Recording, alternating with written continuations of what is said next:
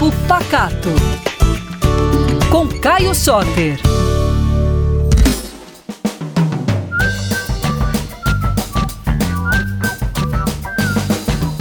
Ei pessoal, tudo bem? Eu tô aqui para falar mais uma vez sobre a cultura de Minas Gerais, sobre muita comida boa e as riquezas da nossa terra. O assunto de hoje, ele não é só uma preparação, um prato, ele é um símbolo de Minas Gerais, o pão de queijo.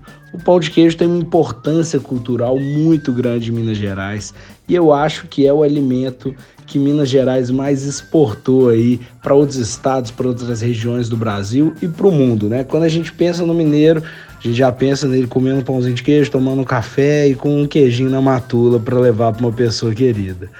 Bom, o pão de queijo tem uma história bem legal.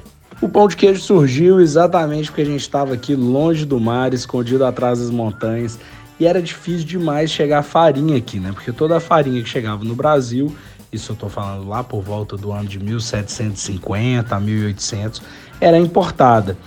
Então a gente tinha que se virar com outras coisas que a gente tinha aqui. E a mandioca dava uma farinha muito especial, né, que hoje a gente conhece como polvilho, e utilizava-se muito esse polvilho para produzir pães diversos, né, não só o pão de queijo. Mas com o declínio do ciclo do ouro, toda aquela população que tinha corrido para Minas Gerais para ver se tirava um ourozinho da terra, tinha que fazer alguma coisa. Então as fazendas se desenvolveram muito, né? E a produção de leite foi nesse caminho também e começou a crescer bastante. Então o pessoal juntava aquela farinha da mandioca, né, o polvilho, com a rala do queijo, ou a grosa, né? Que é exatamente aquela parte que a gente tira por fora do queijo para dar um formato bonitinho para ele. São as aparas do queijo, né? Com o queijinho ralado ali.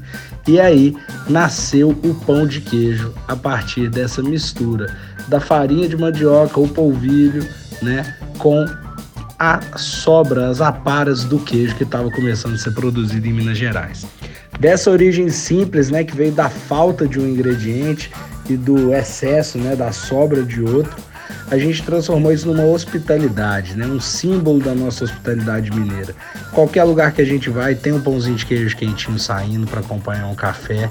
E eu acho que pão de queijo não pode faltar um queijo de ótima qualidade, né? De preferência um queijo menos artesanal, feito com leite cru.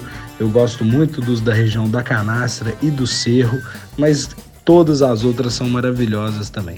Araxá, Campo das Vertentes. Minas Gerais tem queijo bom de cima a baixo. E não pode faltar o escalde do polvilho, né? Tem que escaldar o polvilho.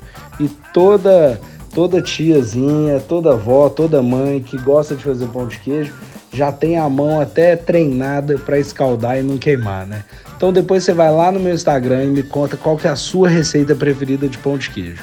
Arroba Caio Soter, sem nenhuma letra repetida, e no arroba PacatoBH. Um beijão para vocês e até a próxima.